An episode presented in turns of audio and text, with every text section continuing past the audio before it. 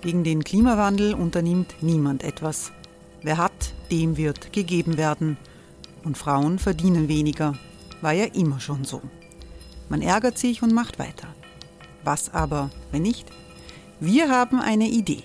Die Falter Arena macht die Bühne frei für Menschen und Projekte, die das Land verändern. Mein Name ist Eva Konzett. Ich leite das Politikressort im Falter.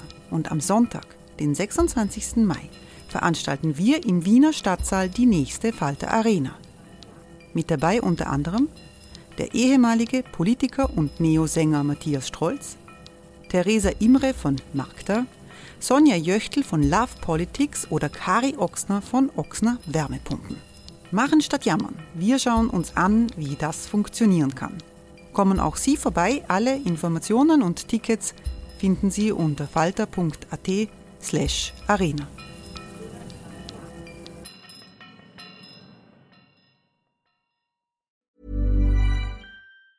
Hey, it's Ryan Reynolds, and I'm here with Keith, co star of my upcoming film, If, only in theaters, May 17th. Do you want to tell people the big news? All right, I'll do it. Sign up now and you'll get unlimited for $15 a month in six months of Paramount Plus Essential Plan on us. Mintmobile.com slash switch. Upfront payment of $45 equivalent to $15 per month. Unlimited over 40 gigabytes per month. Face lower speeds. Videos at 480p. Active Mint customers by 531.24 get six months of Paramount Plus Essential Plan. Auto renews after six months. Offer ends May 31st, 2024. Separate Paramount Plus registration required. Terms and conditions apply if rated PG.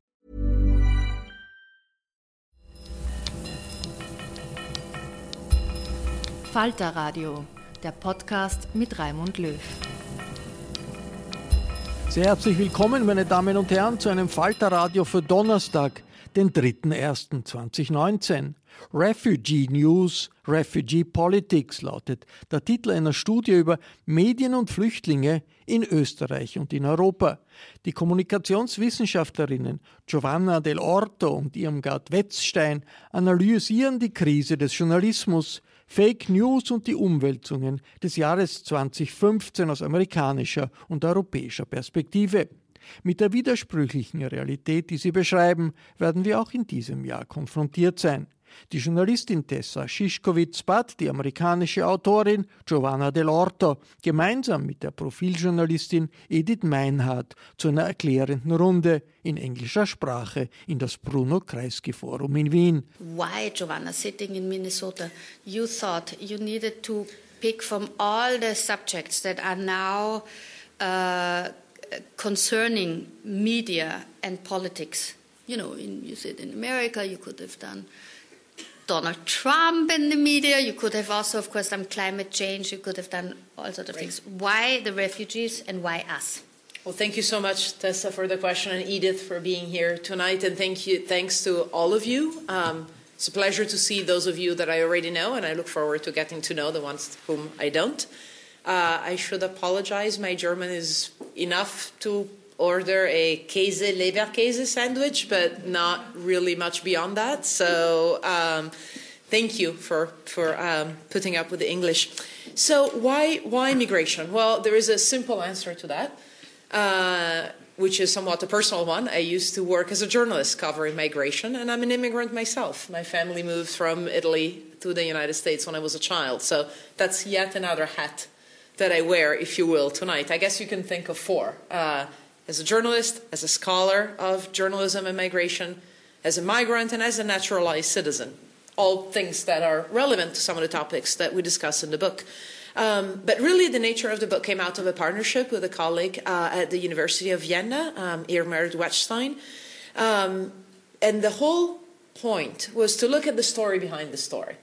So, migration, the refugee crisis, dominated headlines um, across Europe and, frankly, across the world uh, in the summer of 2015 and then going into some of the development in 2016. And there was a lot of interest on the part of the public and a lot of, uh, shall we say, distressing political developments coming out of that, including increasing hostility, um, increasing, increasing backlash against migration.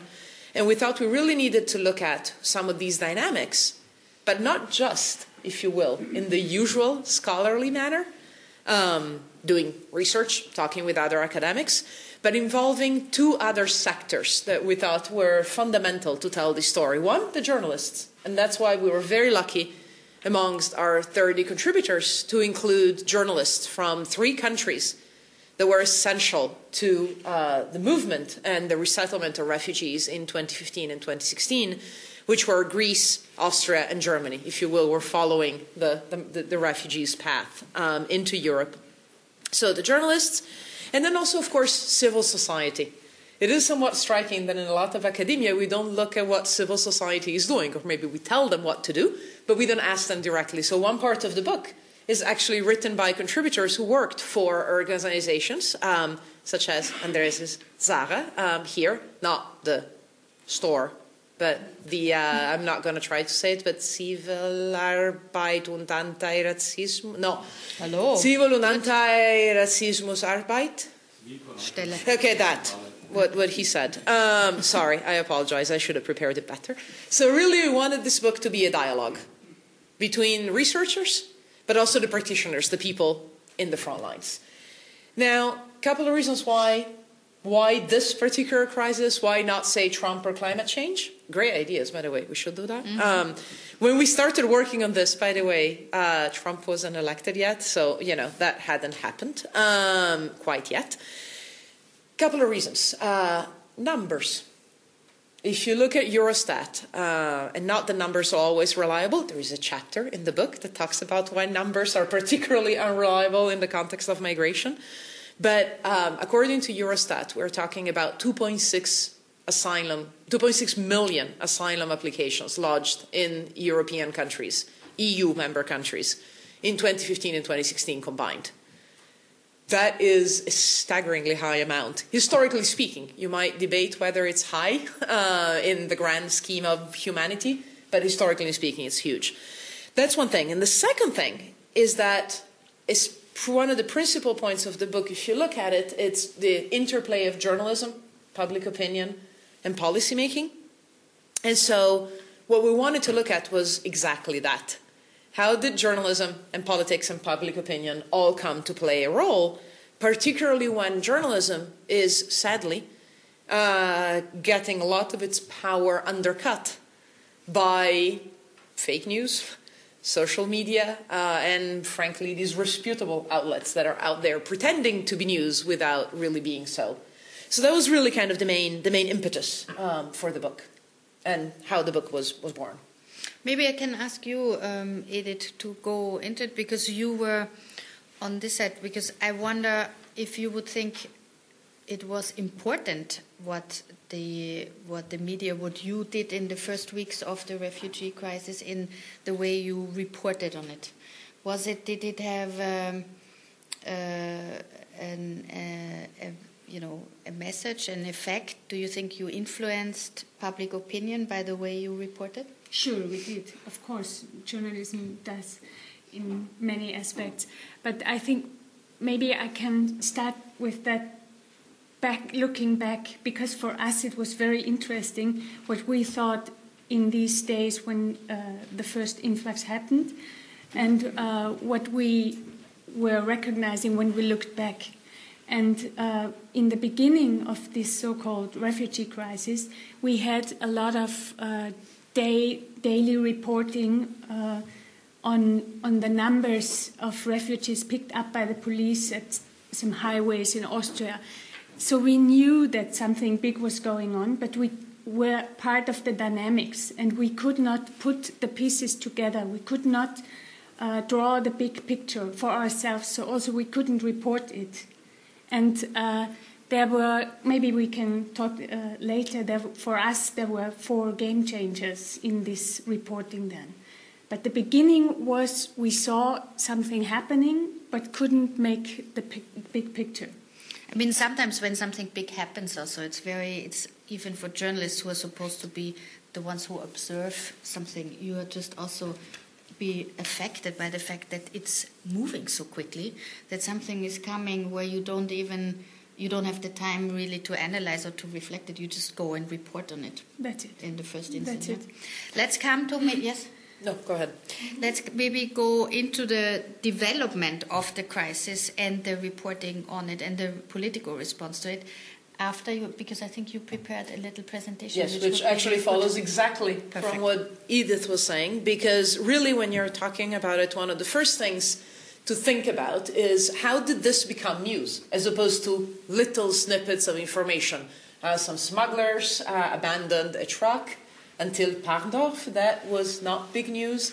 Even after that, if you remember, the 71 people were found suffocated um, in the, in the uh, Autobahn between Vienna and Hungary, as I recall correctly. Um, what, what, what made this a crisis? And is it fair to call it a crisis? I suppose we can maybe start there. And I would argue yes. Um, and I apologize in advance if some of the pictures are disturbing. I'm not going to do the usual professorial thing on you with the PowerPoint. It's only pictures. Don't, do not panic. Do not leave yet.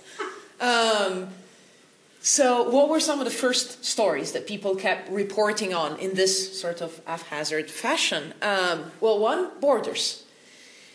Borders are important, of course. That's the whole point of migration: is that you cross borders, otherwise you're internally displaced.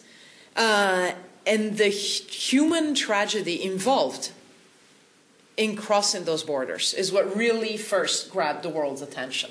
Anybody who saw this or this could not be unaffected. I know that there is one person in the audience for sure who can identify the picture on your left. exactly. Um, that was the uh, sort of makeshift refugee camp at Idomeni at the border between Greece and what is now, I believe, North Macedonia. And what happened there, this is in March of 2016. Um, as you know, of course, Tens of thousands of people have been making their way, mostly through Turkey, through the Aegean, the Greek islands, the Greek mainland, and onward through the Balkans. Uh, border closures, um, starting with, with, with Germany, or the restatement, I should say, of borders, really, within the EU, starting in Austria and Germany, then trickle down all the way back down the Balkans, all the way to what was then the Fyrom Greece uh, border, and that became closed. Closed first to certain nationalities, then closed to pretty much everybody. And you had the horrifying situation of, at one point, over 20,000 people living in this in the mud, the filth, in the rain, the cold, women, children sick. Uh, the world's media corps went there and covered that. This again was front page news, just like a few months earlier. The horrifying uh, human cost of people drowning in the Mediterranean, including Syrian toddler Aylan Kurdi, whose picture you're seeing there in the cover of Profil, um, really shook the world's conscience. One of the points I think that is important to keep in mind is that there is a lot of talk, um, often in political circles, about questions of so called burden sharing. Uh, and if you study refugee regimes, the talk is this is what you do. There needs to be third country resettlement, burden sharing. Countries need to share, you know, their, their responsibility. Um, one of the things that was so shocking about these images is that that's what happens when they don't.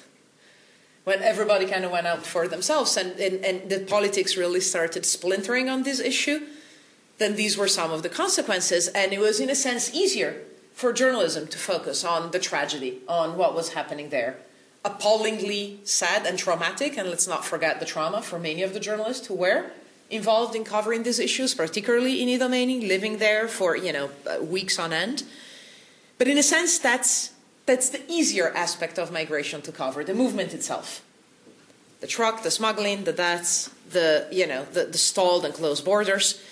To me, what was even more critical and perhaps less discussed, and I would love to get back to this with Edith later, was, if you will, the second border. And that's what I call the border of integration telling the story of integration is much harder than telling the story of a sinking boat in the Mediterranean. Because really, how do you tell it?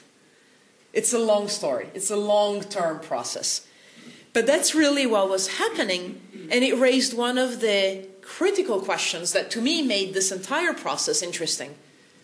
Again, in the context of policy, journalism, and public opinion, which is what happens when you have different cultures merging a, in a very short amount of time without really having any set understanding of what kind of a balance will be created so that on the one hand you can have a welcoming open society and that was kind of the consensus at least in the media. If you remember the willkommenskultur that particularly in germany was, was dominating the headlines dominating the tv reports etc and at the same time what was beginning to be a lurking angst, I like that word, on the part of the population of, oh, yes, okay, but, but, but exactly, yeah, yeah, so wir schaffen das is nice, but how exactly are we going to schaffen das?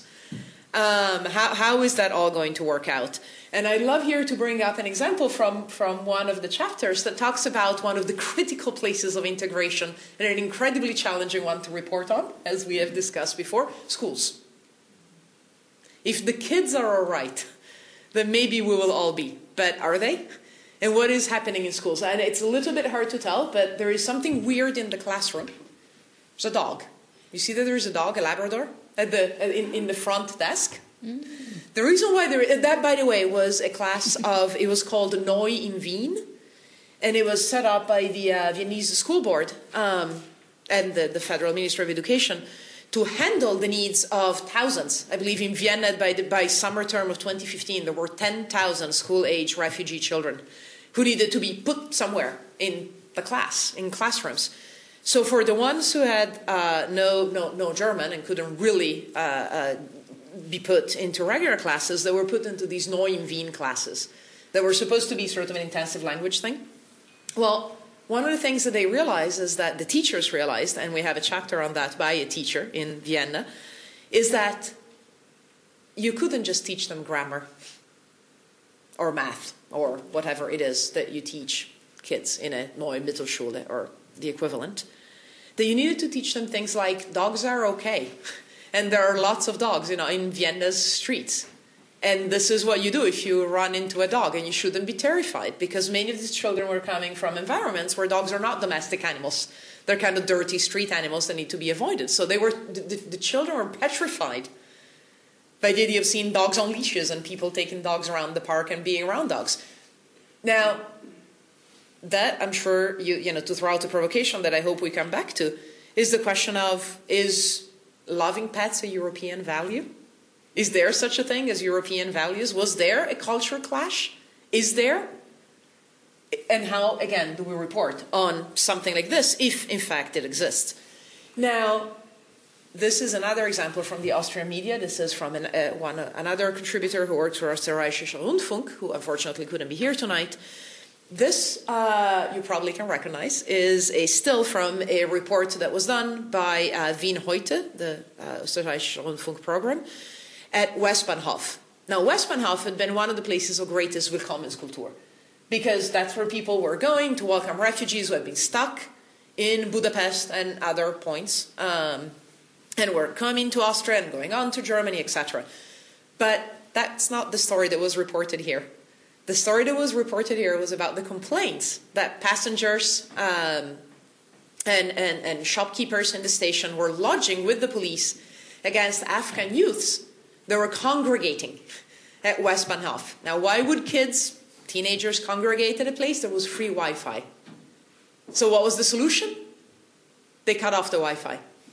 It's now limited to 15 minutes a day. And apparently seems to be working. The police is not called in as much. Now, again, it might be working on that sense, but you know, what are we doing with integration? What are the best responses there?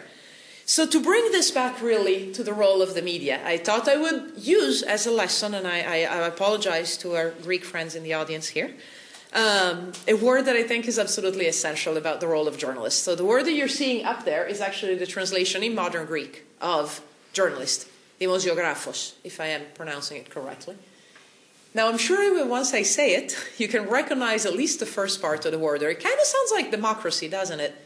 Demosiografos, democracy. It is, in fact, the same thing. It means the writer of the demos, the community writer, the people's writer, the writer of and for the people. And the question that I'd like to bring back to all of us is exactly this. So, if journalists indeed are that and continue to be an essential part of democracy as the people's writers, and of course I'm not I'm biased with print, but you know, writers, producers, whatever, I'm platform neutral here. Then then what do they need to do? How can they in fact represent the public interest? What should they do? And there have been, if you will, three different kinds of responses. Um, one was a response like this. This was a cover on the anniversary, the 25th anniversary of German reunification in the Zeit. Uh, the point that they made is that they did the entire edition with refugees. In other words, refugee journalists, writers, editors, uh, producers, uh, uh, designers, etc., making the point that we're the new ones. 25 years ago, it was the East Germans who came in. Now it's us. We are the new Germans, as, as the headline said. Um, that is certainly an encouraging sign. Um, then there were, in the same liberal progressive media sphere, this from the Süddeutsche Zeitung. I'm sure you can guess what the af- why this was published, or at least in the aftermath of what uh, of what. For the podcast people, what you can see it's it's it's a it's a front page uh, weekend edition of the Süddeutsche Zeitung, and it's basically a black hand groping what looks like up a white body, and this was in the aftermath of the Silvesternacht attacks in Köln uh, again, generating a lot of anxieties. That's not the way to address them. The newspaper itself recognized this. There were lots of internal criticism and mm-hmm. criticisms from the readership. And the, the, the editor in chief uh, published an apology saying, We realized this had racial undertones that we didn't mean, and we apologize. Um, but in a sense, that we're being caught up in this okay, we've been a little too nice. Now, should we, should we be less nice? Because the problem is that if we decide to ignore some of the issues that are unsavory, especially unsavory, perhaps because of the kinds of people that raise them up, well, guess what? They're going to show up anyway. They're going to show up on what is now a part of the media landscape. The Hamas. And there it is. Uh, again, for those of us who can't see it or can't read it because it's small, um, the rather successful uh, Austrian based website with a presence in Germany too called Unzensuriert. So if you already are afraid of migrants, and you see something like that Die Zeit cover, and then you see that you know that that that that, that pig is no longer allowed, pork is no longer allowed on the menu in schools, then you're going to think that Die Zeit and the Süddeutsche Zeitung and Der Spiegel and the AP and Profil and everybody else is lying because look, they're reporting on it and you weren't. And most likely, your ultimate reaction is going to be this. So you're going to take to the streets carrying signs that say Lügenpresse. That's from a demonstration in Chemnitz in uh, Germany just now. So, faced with something like this, obviously the answer is not, oh, okay, well, then let's also talk about pork in schools, although, if that's a legitimate story, why not? But what can journalists do? And what I was really encouraged to see was some of the responses that came out from our book, from our journalists, both local journalists and international journalists working in Greece, in Austria, and in Germany. So, first of all, um, it's a little bit, if you will, of a plea to all of us as readers, but uh, journalism takes money. And one of the things that the audience is increasingly willing to do is pay for quality journalism. So there is a real resource gap here that, that we need to be, to be thinking about because the kind of journalism that is in depth, um, that does reporting from countries of origin, that takes time, is, is, is costly. And you know, there is no news organization right now. I don't think I'm breaking any secret that is swimming in gold. So that's that's one issue. Um, the second thing is to continue to do the two main things that journalists should do, which are to continue to try to find and tell the truth, such as it is, to continue to believe in facts and in fact checking and in providing that service to the public. Again, remember the museographos, the people's writers. And at the same time, of course, to minimize harm to everybody who might be involved in this. And this, again, when we're talking about very vulnerable populations, is a tricky thing. But to me, the most interesting point is that I have seen a redoubling after the sort of soul searching of efforts on reporting on marginalized communities of every kind. So, not just, so to speak, the refugees and the migrants, but also rural communities in Europe that have been disproportionately, perhaps, uh, turning to a pessimistic look at the transformations, the cultural, economic transformations that migration brings, because they themselves have been so very long disadvantaged. And if we can redouble the efforts to report on that too, then maybe we can use the refugee crisis as an opportunity to report not only on a very, very important sociopolitical transformation that foreigners might bring to our countries, but also to interrogate ourselves about what our own countries are and should be and are getting transformed into. And if we can do that, then I see some real hope for both the people's writers and the people's power. So that's on that note, I would love to know if you think I'm right. if this is a direction, Edith, that you think we can go to and the journalists can go to and you know your own soul searching mm. in that maybe it's uh, it's uh, really a good idea if you can sort of give give us an insight how this worked in Austria from your perspective in the coverage from the, From the beginning, beginning. to almost now how how the mood changed in the population and how then also the work of journalists and and media uh, reacted to it. Okay. Because as I already mentioned, we were completely part of the dynamics of these days. So that's what we found out when we were thinking it over from, from the point of view of today. Uh, it started, as you already mentioned, with a phase we called empathy, uh, starting with the truck um, in the breakdown bay in and, and the highway A4 near Parndorf uh, where, as you remember, the police found 71 bodies of uh, children, women, and men who had suffocated to death inside this truck. And um, headlines these days were really alarming. The Austrian tabloid Kronenzeitung spoke of a wake up call for the whole world, and we, Profil magazine, did a story on human trafficking, which came with the lead The Dirty Business of uh, Hope and Death. So, uh, this was the beginning of media coverage in a, uh, yeah, in a large scale. As I mentioned before, we just had these daily figures before, but we didn't see what happened. And some weeks later, we had this uh, front page you already showed, uh, yeah, which was the whole world uh, spoke about this picture. And and for again for the people who might be listening in, the, the headline of course here was our disgrace. Our disgrace, yes, and our uh, proposals for solutions. Solutions. Which, uh, yeah. And then uh, this first phase was followed by a second one, which we entitled Helpfulness. You already also mentioned it. Uh, early September 2015 started the March of Hope in Budapest. Hundreds of thousands of refugees uh, headed towards Austria, and most of them moving uh, forward to Germany and northern European countries like Denmark and Sweden. And, um, and there were some weeks where really were no, was no room for doubt or fear in, in the media coverage in total, would say. Um, Kronenzeitung these days were, was with the headline "Our March of Freedom." Our March of Freedom. I mean, this was the the Austrian tabloid. Uh, which al- al- also often has a political aim in what they're writing, and in that sense, it was surprising. it was really surprising. embracing yeah. they were of Yeah. of the refugees coming Yes. at the beginning, at least. Yeah? Yeah.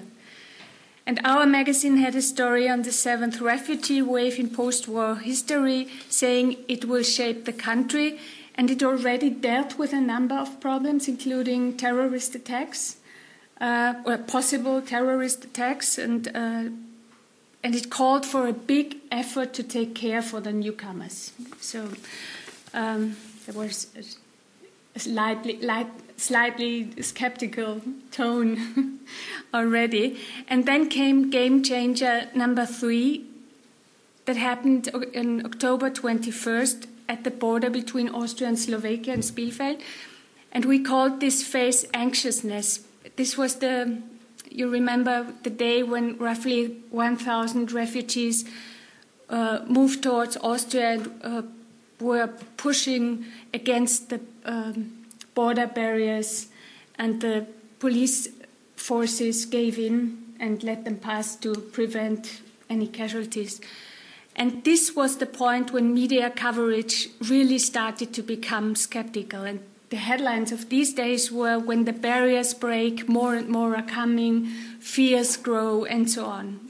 And Profil magazine published an article that came with a question mark in the headline. Uh, what now? The big frustration, illusions have collapsed, time for a clear, clear glimpse on reality. And um, then it was only two and a half months later uh, when New Year's Eve in Cologne came. And this was game changer number four and the path into real hostility. Um, this was when hundreds of women were assaulted in, in, by mobs of young men, mainly of migrant background.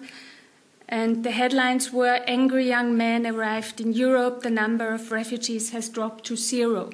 This same Kronenzeitung headline this day. Profil did not go to press over the holidays, so we had more time to figure out what's going on. And uh, then subsequently, the magazine tried to maintain the balance between addressing the problems. Uh, emanating from huge mass immigration and standing up to xenophobia and to racist um, yeah, reporting. Uh, and also against uh, quick and easy solutions advocated by right wing populists.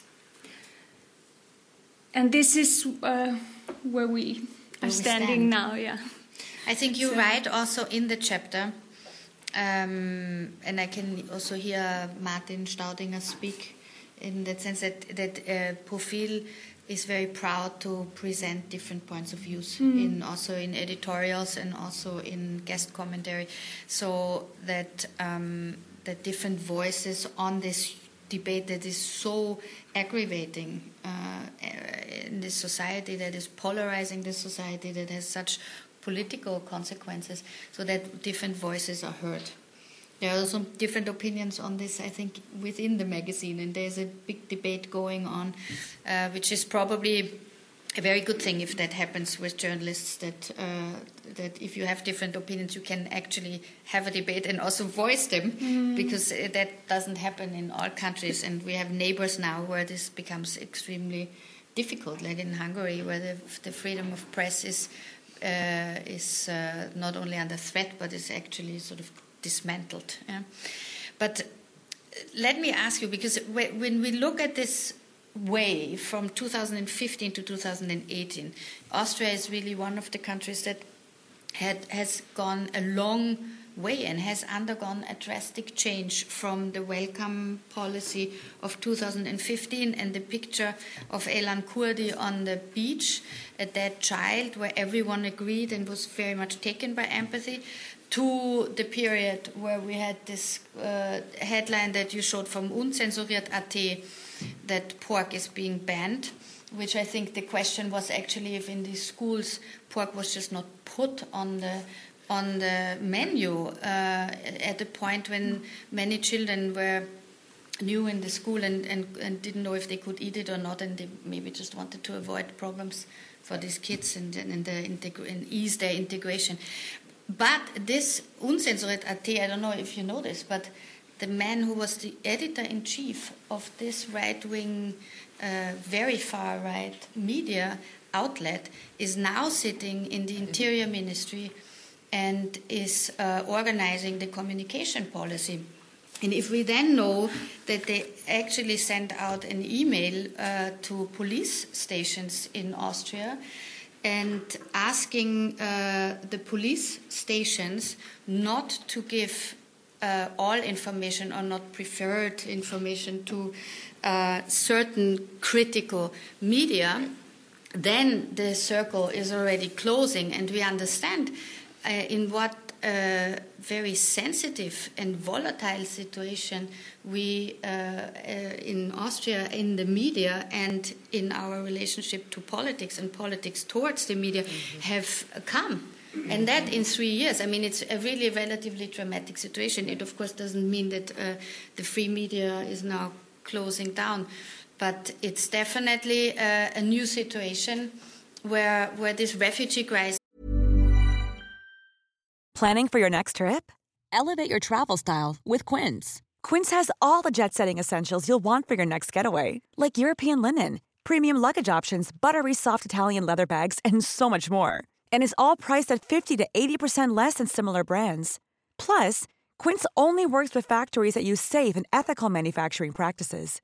Pack your bags with high-quality essentials you'll be wearing for vacations to come with Quince. Go to quince.com/pack for free shipping and 365-day returns. This has had a direct impact on our daily life as journalists, and uh, so I wonder if you see now that uh, that the media could the media have done anything different during these three years of reporting? You know, that's a question that has come up repeatedly with virtually all of the journalists that worked on on these uh, on in, in the book, all quality media, I might add. Um, the question is not really because really what did you expect us to do? I mean did you want underneath the picture of Aylan Kurdi to say yes and but there by the way there might be problems of integrating his older brother. I mean that would not have been I'm, I'm joking of course but you see how that would not have been the right tone to strike when there is obviously a clear humanitarian emergency. So to stoke the public fears certainly would not have been the correct strategy um, what I think should not be a lost opportunity going forward is to make sure that, again, the, the anxieties that are being fanned, yes, by political parties that are interested in fanning them for their own profit, but that nevertheless exist, are not automatically dismissed as, oh, those are just some racist, you know, idiots out there in the boonies. I'm sure there are plenty of racist idiots in every country, so there certainly is that. But not every concern about the transformations that globalization and migration bring to a society can be reduced to, you know, racist hatred. Um, so I think that investigating what some of the lurking anxieties are underneath the surface is the opportunity that should not be lost on, on the part of journalists right now. And I'm seeing this already. Um, so, for example, uh, when I was talking to colleagues in Germany, they've really started trying to hire a simple thing, but an important one reporters from the smaller papers. Because let's face it, we tend to be in New York and Vienna and Berlin and Munich and Hamburg and, you know, etc., etc., but not really in, I don't know, Purkersdorf, where I was this morning. Um, well, okay, maybe there isn't enough resources in Purkersdorf for a Purkersdorf Gazette, but you know what I'm trying to say. The perspectives of people outside of our cosmopolitan elites um, are very different, and those concerns, at least they believe, haven't been heard heard by the media. And that's a conflating the media with the sort of conspiracy of elites that can be very very dangerous because that's where you also see violence against journalists uh, coming up and being at least implicitly supported um, by, by people who really shouldn't and should know better. Um, you raised a very important issue just a minute ago which is the connection or not um, between criminality and immigration. And that's a thing that concerns a lot of people. You talked about police, etc. That's that's really one of the core arguments that is made by people who are against immigration that crime goes up and the cities are now unsafe and terrorism and this, that, and the other. And you know, studies continue to come out about what's the best, you know, about the fact that there really is no specific correlation between somebody's nationality and their, you know, proclivity to crime.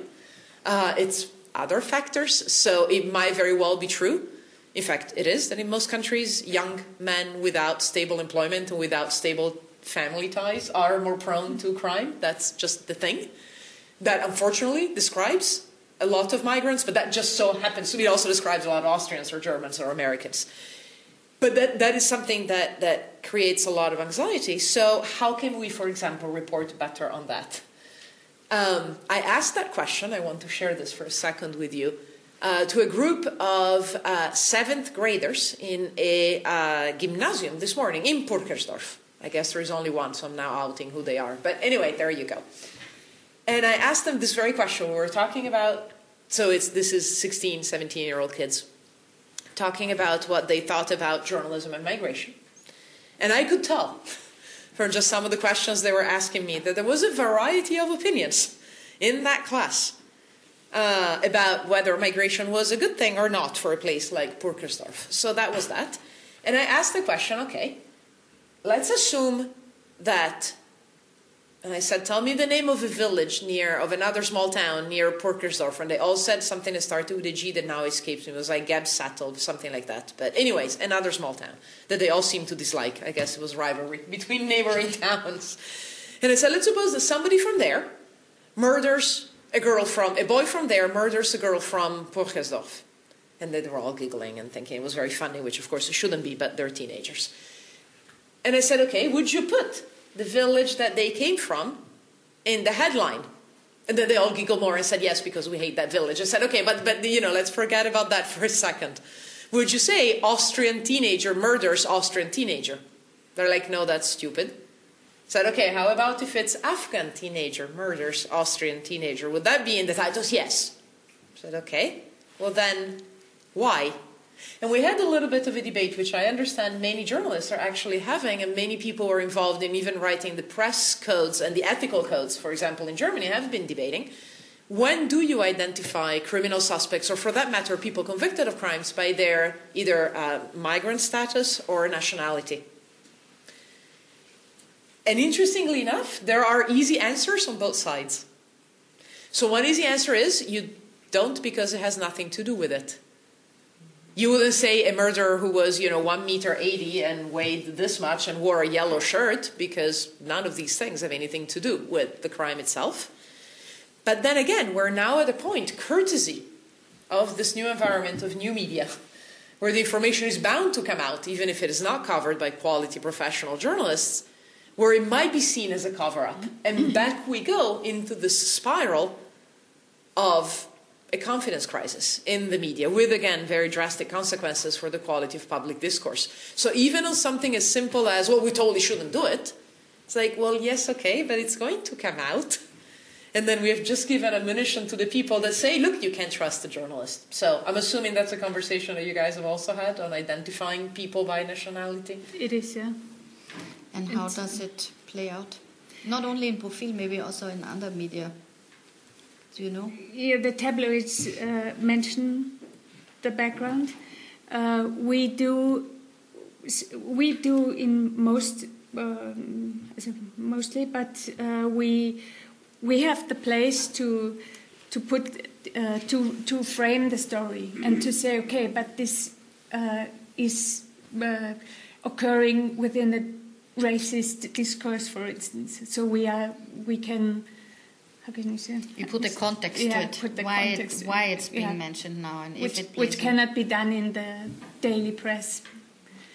So But do you see a difference uh, over the three years how media is reporting now on, for example, the the background of criminals? I mean, is it more common to say where they are from, or was it always like this? I mean, it's not that this whole debate started with 2015. Uh, if uh, you know, like scapegoating and, and all this has been there before, no? Yes, a lot of. uh, But I think there are some waves. There were.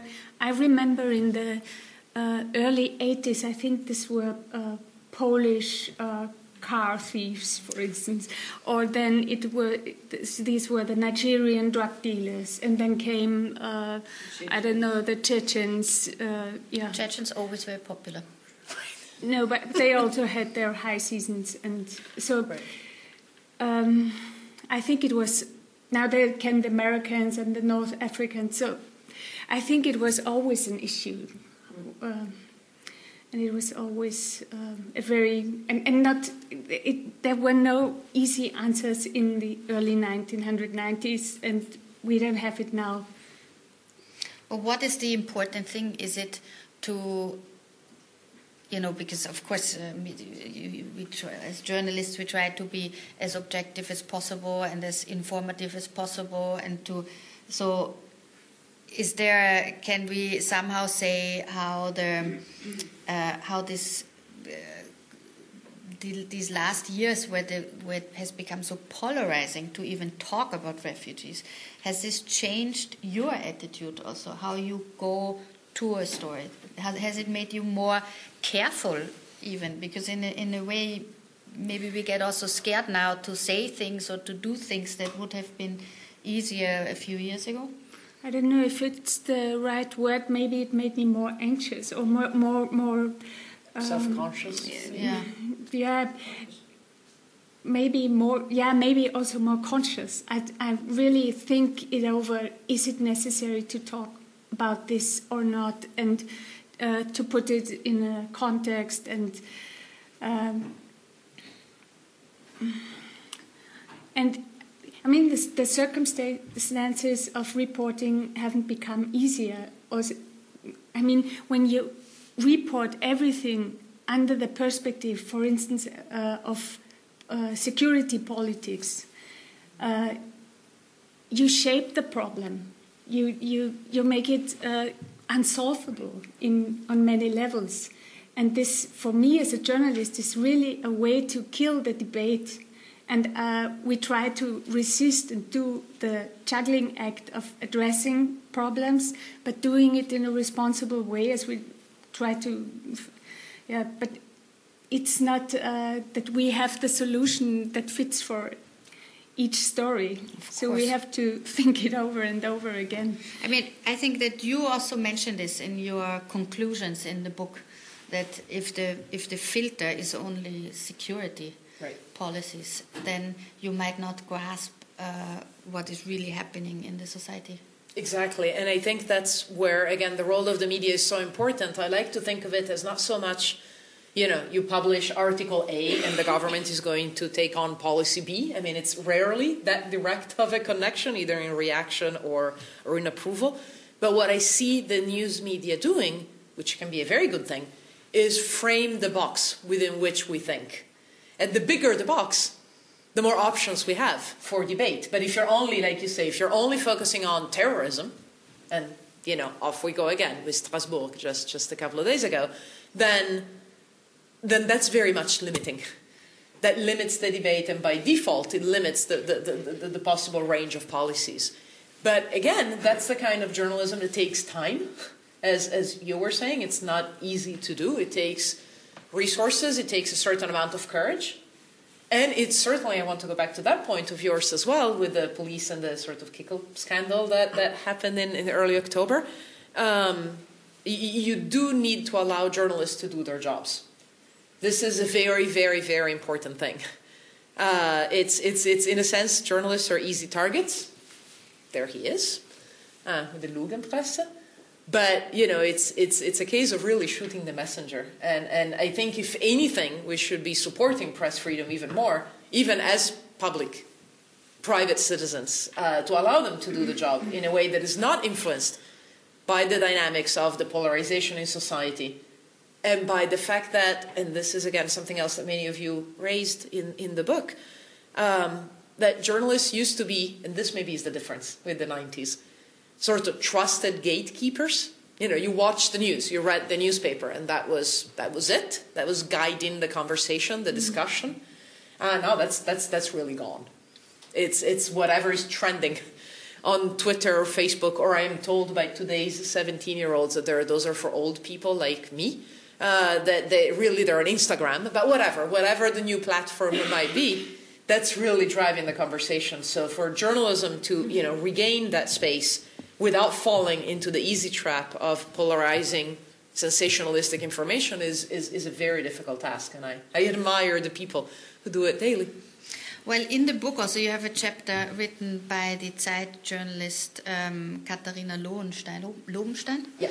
Um, and um, she actually writes there uh, about uh, about the, how, how, the German debate uh, developed.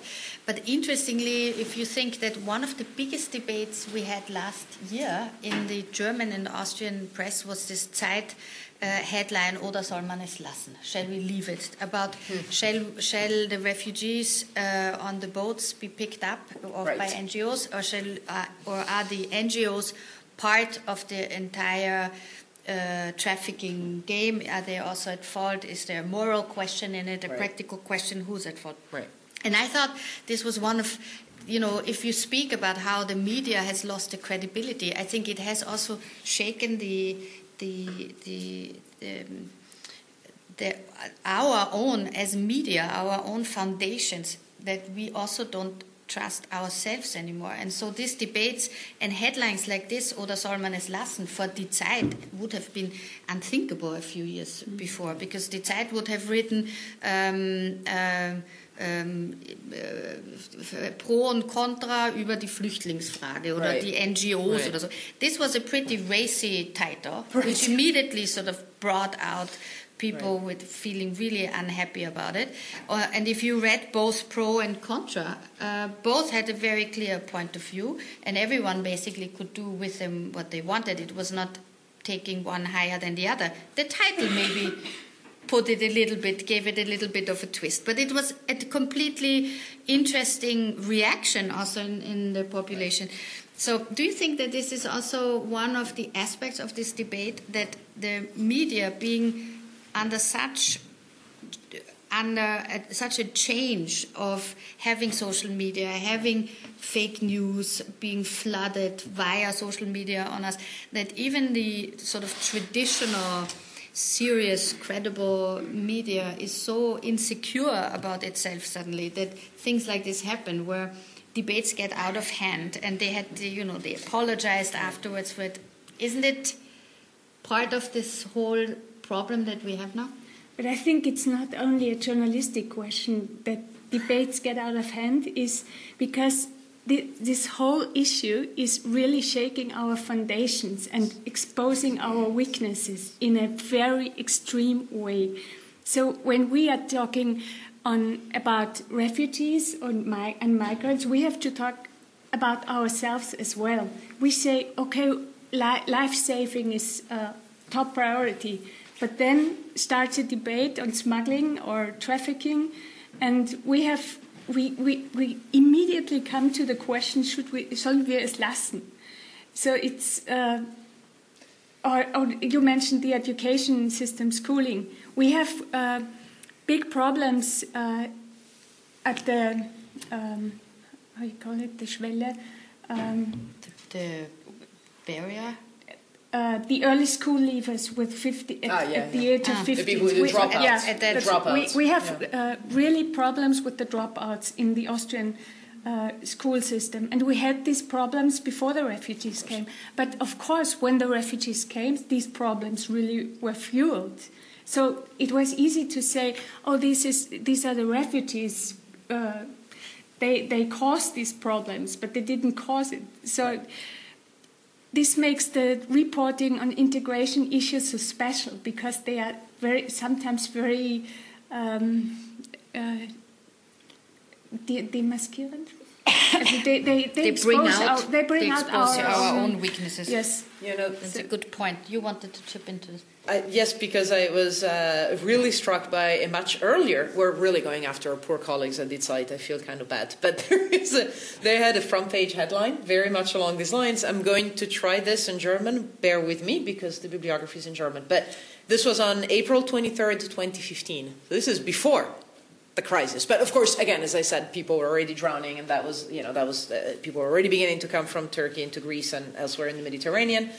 So here was their headline, I would say very provocative as well. Wir wollen nicht, dass sie ertrinken, wir wollen nicht, dass sie kommen. Was wollen wir tun? So, we don't want them to drown, we don't want them to come. I mean, that's pretty much the same, the same concept. Now, I agree that this is a little bit of a sensationalistic, you know, headline. It, grabs people. Um, it also states the obvious. Yes, we don't want people to drown. Um, but I think I'm not sure that I see this as only negative. I think it is important for, particularly for media who have a reputation for a more progressive, liberal uh, uh, uh, ideology, let's call it that, to engage what some some people feel in the broader society. In other words, one of the things that can be very dangerous in this, I think, very very dangerous in this polarizing environment, is that as things such as Unzensuriert gain audience shares, and it's not huge, but it is relevant there, there can be a tendency to go the opposite way, to be even more defenders of what is, you know, again, a progressive, liberal, etc. And I'm afraid that one of the completely unintended consequences of that might be that it might push people who are sort of undecided. And of course, they don't want the kid to drown, but they are not so sure that they, I don't know, let me use an example again from my own observation that they like to see so many headscarves in their neighborhoods. Maybe there are people who are uncomfortable with that then maybe now they're going to start to read Unzensuriert instead of Zeit, unless they engage it. And I think I think that's that's a potential danger. So with, I'm not saying you should pander or be driven by only certain rhetoric, but I think that some of the really perhaps disturbing questions need to be addressed in the media too. I think, in retrospective, media and, maybe, and also politicians missed the point when when we were only talking about polarized uh, society, uh, polarized society, and the gap between rural and uh, urban areas. I think that uh, most people are ambivalent, and we didn't address this because this this addresses exactly the ambivalence. We don't want people to draw and uh, drown, drown uh, but we don't want our uh, borders to be open to everyone, and that's um, what we did not describe quite a while, I think. Well, but I think also if you if you think of all these debates uh, with, with, shall we let them drown, it it came in a time when the European Union nations cut down on the uh, on the aid money to put ships in the Mediterranean to pick up people. Mm. That is what a state can do. Then to come and say that the private citizens that went out with their ships to rescue people because they, it broke their heart to see that people were drowning is sort of that is really it's almost a um, it's a bit of a a twist that that came out of, of the stress that was on the society during this time and also out of the political response that that our societies had to the whole thing and I think it's it's a problematic uh, right. twist actually yeah because we should maybe point our finger at the states that didn't uh, step up to the crisis with contributing um, enough money to keep the the the, the um, program of the European Union alive. Right. I mean, I think you're raising a really interesting point, which is that, and I'm just going to throw a very academic language thing at you. One of the biggest determinants of backlash, which basically means what makes people really mad, is the perception of lack of control. That I mean, you saw it at Spielfeld. That that was that was a big game changer because of that. So if the perception, maybe the reality, but certainly the perception is there that the state is making wonderful humanitarian promises, but then really it's up to you to carrying them forward, then people sooner or later are going to get mad, uh, or at least they're going to get tired. I remember one of the most impactful for me uh, of all the reflections in the in the book was uh, by the Greek journalist who worked in Idomeni, which I just uh, showed you before. Um, again, this was exceptionally traumatic uh, for many of the journalists. But what they saw were also episodes of truly extraordinary solidarity. I remember in particular a story of an elderly couple. Now, by the way, Idomeni was, is, because it's back to its normal life, a tiny, tiny, minuscule village. I mean, we're talking about a really small place. This is not a cosmopolitan place at all. Um, so, a, a, couple of elderly uh, people in the village that decided to do two very simple things, if you think about it. One, when they saw that this was going on, and again, UNHCR, the EU, everybody seemed to be have given up and it's like, okay, well, we're in the mud, handle it somehow. They opened their houses to host people. There was a story about a couple that slept on the sofa so that refugee families could sleep in their beds. And I don't know how many of us would have done that, to be completely honest. This is not your guest room. This is your bed, and you're going to sleep in, on the floor to let them stay there. It's incredibly touching. Others opened because if you think about it, this is also an interesting point. There are bathrooms. One of the major things that were missing here, of course, was was was, was bathrooms, toilet facilities. Um, some are still missing in some of the UNHCR camps that I have seen set up. So there is that. So they provided uh, towels and, excuse me, but you know, toilet paper and such things for people. I mean, that's a very basic necessities but they did it. There was this truly this outpour of solidarity. Now the question, of course, is how long can that last? There are still people in camps in Greece, not in Idomeni, but in the islands. The situation, you know, the EU-Turkey deal did a lot, but it did not solve this. There are millions of people in truly dire circumstances in camps in Jordan, in Lebanon, uh, in Turkey, of course. Mm-hmm. So the situation isn't solved just because, for the time being, we, meaning the European Union, has managed to stem the flow to Europe. Situation, humanitarian situation, is still dire.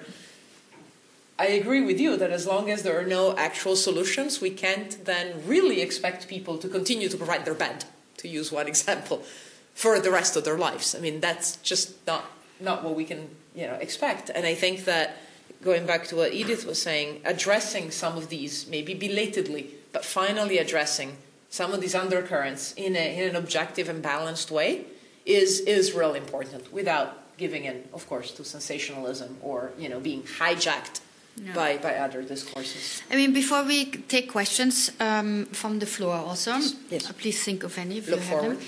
Uh, I just wanted to also because we, the book is called Refugee News, Refugee Politics. So we talked a lot about news now and how media reacted to it. But what do you think was the effect on politics? I mean, we can see obviously uh, the the government is that Austria has now, and we can see the debate in Germany, which is. Uh, right is uh, still has an open outcome. Also, how it will affect next year's right. elections, for example. But um, and by the way, looking at your uh, photos before, if you think that uh, 25 years after the unification of East and West Germany, and uh, now it's the, the, new ones are the refugees and the, and the, the new immigrants uh, with very different uh, colors and, and, and outfits to the East Germans at the time. And then you had Friedrich Merz, who was now almost uh, elected as a new head of the CDU, saying in a TV debate that, uh, well, there were mistakes made by the integration of the East Germans at right. the time of unification. And you think, it was so difficult already, this, and it's still this man, who was almost elected uh, to the big conservative People's Party in Germany, considers the East Germans already as the other that needs to be integrated. Yeah, but this really lets you look deep right. into the psychology also of a society that right. is apparently not completely up to speed with the fact what it means to be an immigrant right. country. And maybe well, you can imagine how happy the East Germans have been Oh yeah. To hear that and then be told by Berlin, and here you go, take ten thousand refugees in your in your city.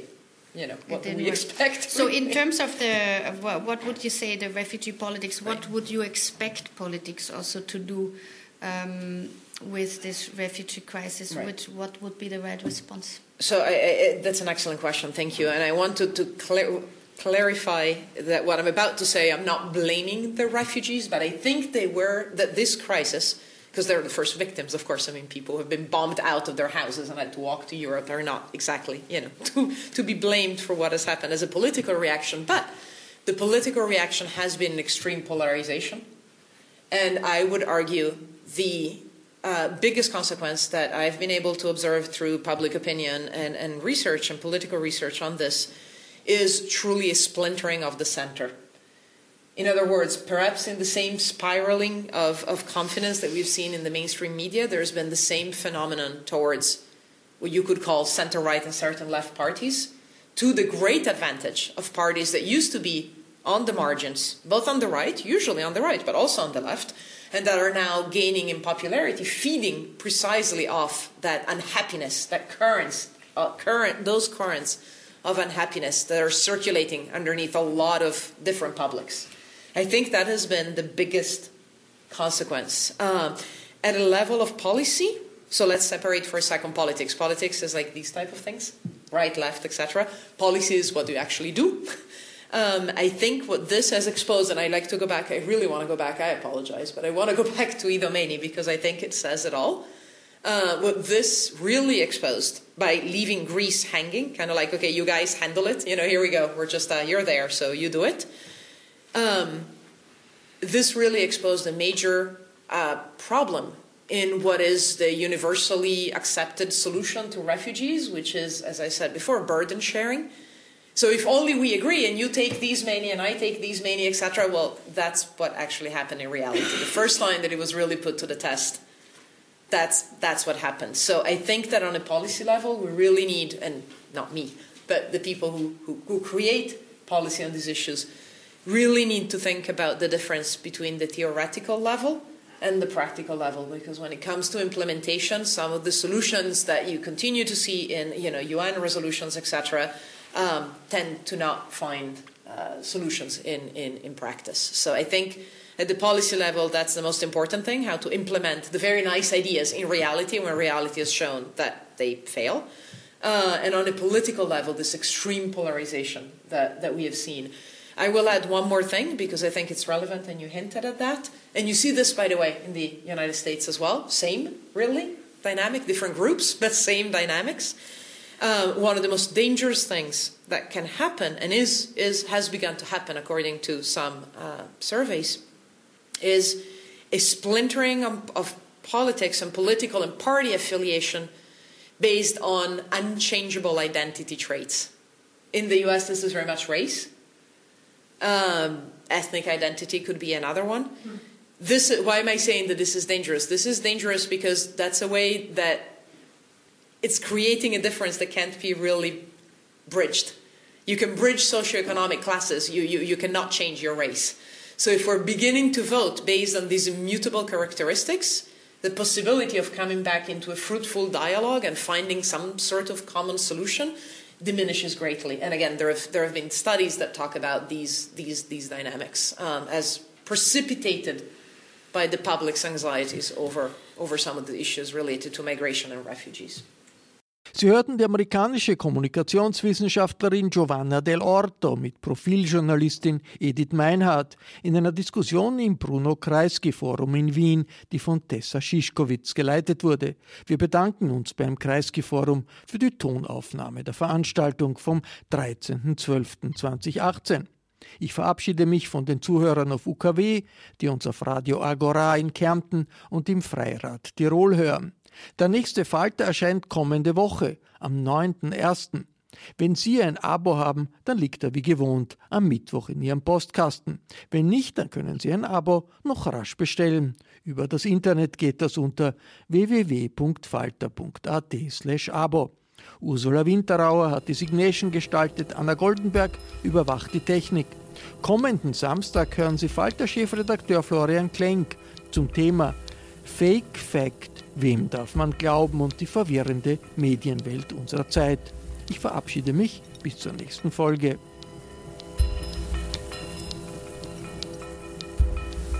Sie hörten das Falterradio, den Podcast mit Raimund Löw.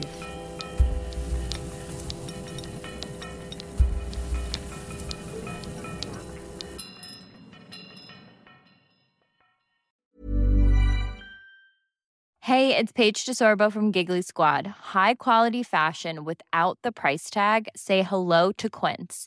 I'm snagging high-end essentials like cozy cashmere sweaters, sleek leather jackets, fine jewelry, and so much more. With Quince being 50 to 80% less than similar brands. And they partner with factories that prioritize safe, ethical, and responsible manufacturing. I love that. Luxury quality within reach. Go to quince.com slash style to get free shipping and 365 day returns on your next order. Quince.com slash style. When you make decisions for your company, you look for the no brainers. If you have a lot of mailing to do, stamps.com is the ultimate no brainer. Use the stamps.com mobile app to mail everything you need to keep your business running with up to 89% off USPS and UPS. Make the same no-brainer decision as over 1 million other businesses with stamps.com. Use code program for a special offer. That's stamps.com, code program.